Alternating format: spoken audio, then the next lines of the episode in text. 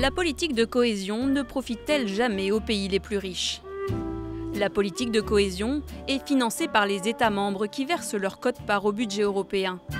Chacun contribue plus ou moins selon la taille de son économie et tous reçoivent en retour des subventions en fonction de leurs besoins, pour un retour sur investissement différencié. Alors, injuste la politique de cohésion?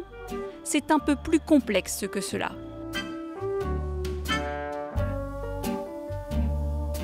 Les pays appelés contributeurs nets donnent effectivement plus qu'ils ne reçoivent en retour pour leurs régions en difficulté.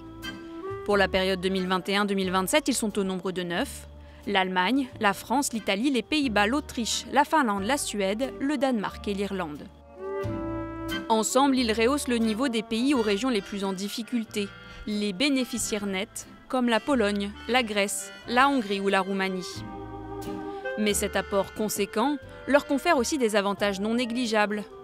Outre la stabilité politique que cette solidarité financière soutient, le développement économique d'un État membre a généralement des effets bénéfiques chez ses voisins grâce au marché unique européen. Par exemple, la première ligne de train à grande vitesse des pays baltes, financée en partie par les fonds structurels, sera conçue par des entreprises espagnoles, françaises et allemandes. Autre exemple, les universités roumaines, aidées par le FEDER et le FSE, forment chaque année des milliers d'étudiants français qui reviennent ensuite exercer dans l'Hexagone.